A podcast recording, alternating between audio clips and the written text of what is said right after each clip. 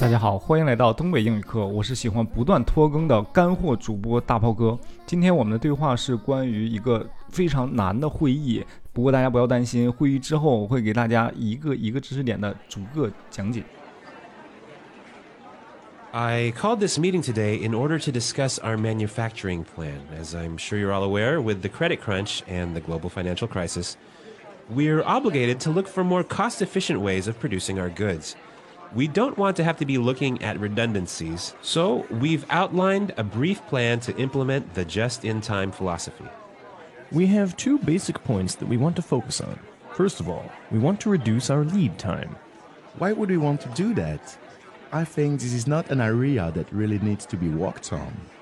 Well, we want to reduce production and delivery lead times for better overall efficiency. Right. Production lead times can be reduced by moving workstations closer together, reducing queue length, like, for example, reducing the number of jobs waiting to be processed at a given machine, and improving the coordination and cooperation between successive processes. Delivery lead times can be reduced through close cooperation with suppliers, possibly by inducing suppliers to locate closer to the factory or working with a faster shipping company. I see. That makes sense. The second point is that we want to require supplier quality assurance and implement a zero defects quality program. We currently have far too many errors that lead to defective items, and therefore, they must be eliminated. A quality control at the source program must be implemented to give workers personal responsibility for the quality of the work they do and the authority to stop production when something goes wrong. I'm with you on this one. It's essential that we reduce these errors. We've got to force our suppliers to reduce their mistakes. Exactly. Well, let's look at how we're going to put this plan into action. First,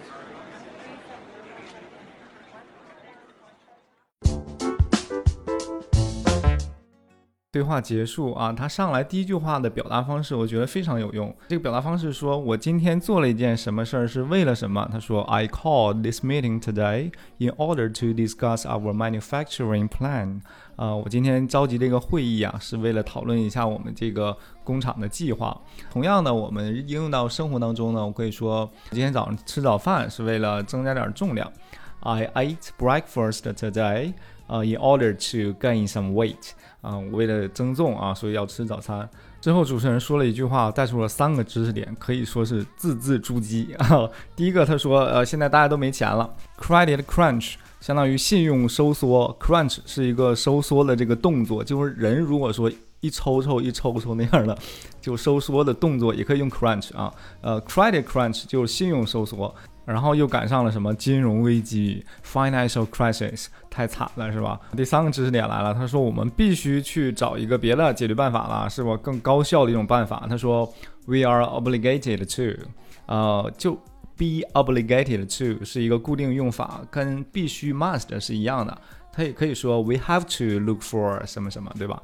啊，这是一个同义词，都是表达必须的。之后他用了个大词啊，他说我们不想再去生产这些冗余的东西。他冗余这边一个大词叫 redundancy redundancy，redundancy，他用的复数 redundancies。We don't want to have to be looking at redundancies。之后他说我们已经粗略了搞了一个计划，然后想做一个零库存的理念。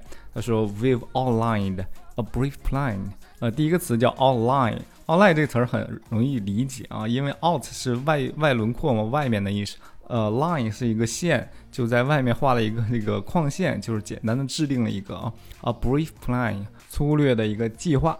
To implement just-in-time philosophy，呃，just-in-time 就是零库存的，这边翻译成零库存的，就是正好及时的，不要中间有很多冗余的这个感觉。Philosophy 理念，philosophy 是一个大词，理念。呃，紧接着第二个人就开始说话了，他的说的这句表达方式，我觉得特别的常用。他说：“We have two basic points，我们有两点，基本的两点。” That we want to focus on，我们需要关注的一共有两点。就像我们做一个 presentation 的时候，我们可以说 we have two basic points that we want to focus on。然后第一点呢，他说 first of all，你可以说 first。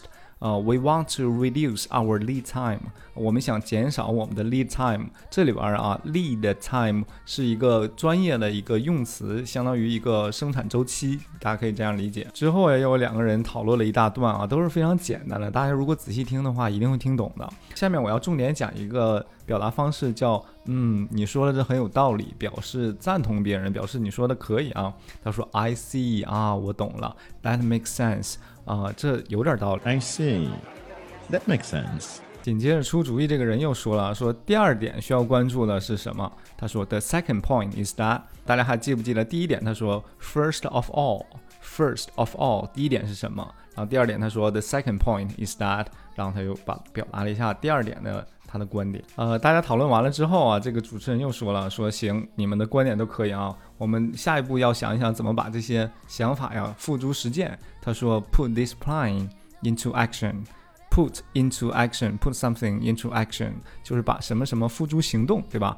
呃，比如说，I want to gain some weight，我想增重，呃，so I have to put my plan into action，所以我必须把我的计划呀付诸行动才行。好了，今天的知识点就这些。如果想要文本和音频的同学，请关注我们的东北英语课公众号，回复文本就可以下载了。 I called this meeting today in order to discuss our manufacturing plan. As I'm sure you're all aware, with the credit crunch and the global financial crisis, we're obligated to look for more cost efficient ways of producing our goods. We don't want to have to be looking at redundancies, so we've outlined a brief plan to implement the just in time philosophy. We have two basic points that we want to focus on. First of all, we want to reduce our lead time. Why would we want to do that? I think this is not an area that really needs to be worked on.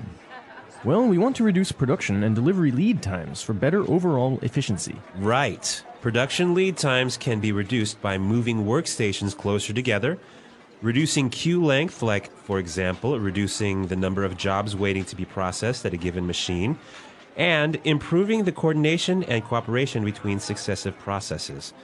Delivery lead times can be reduced through close cooperation with suppliers, possibly by inducing suppliers to locate closer to the factory or working with a faster shipping company.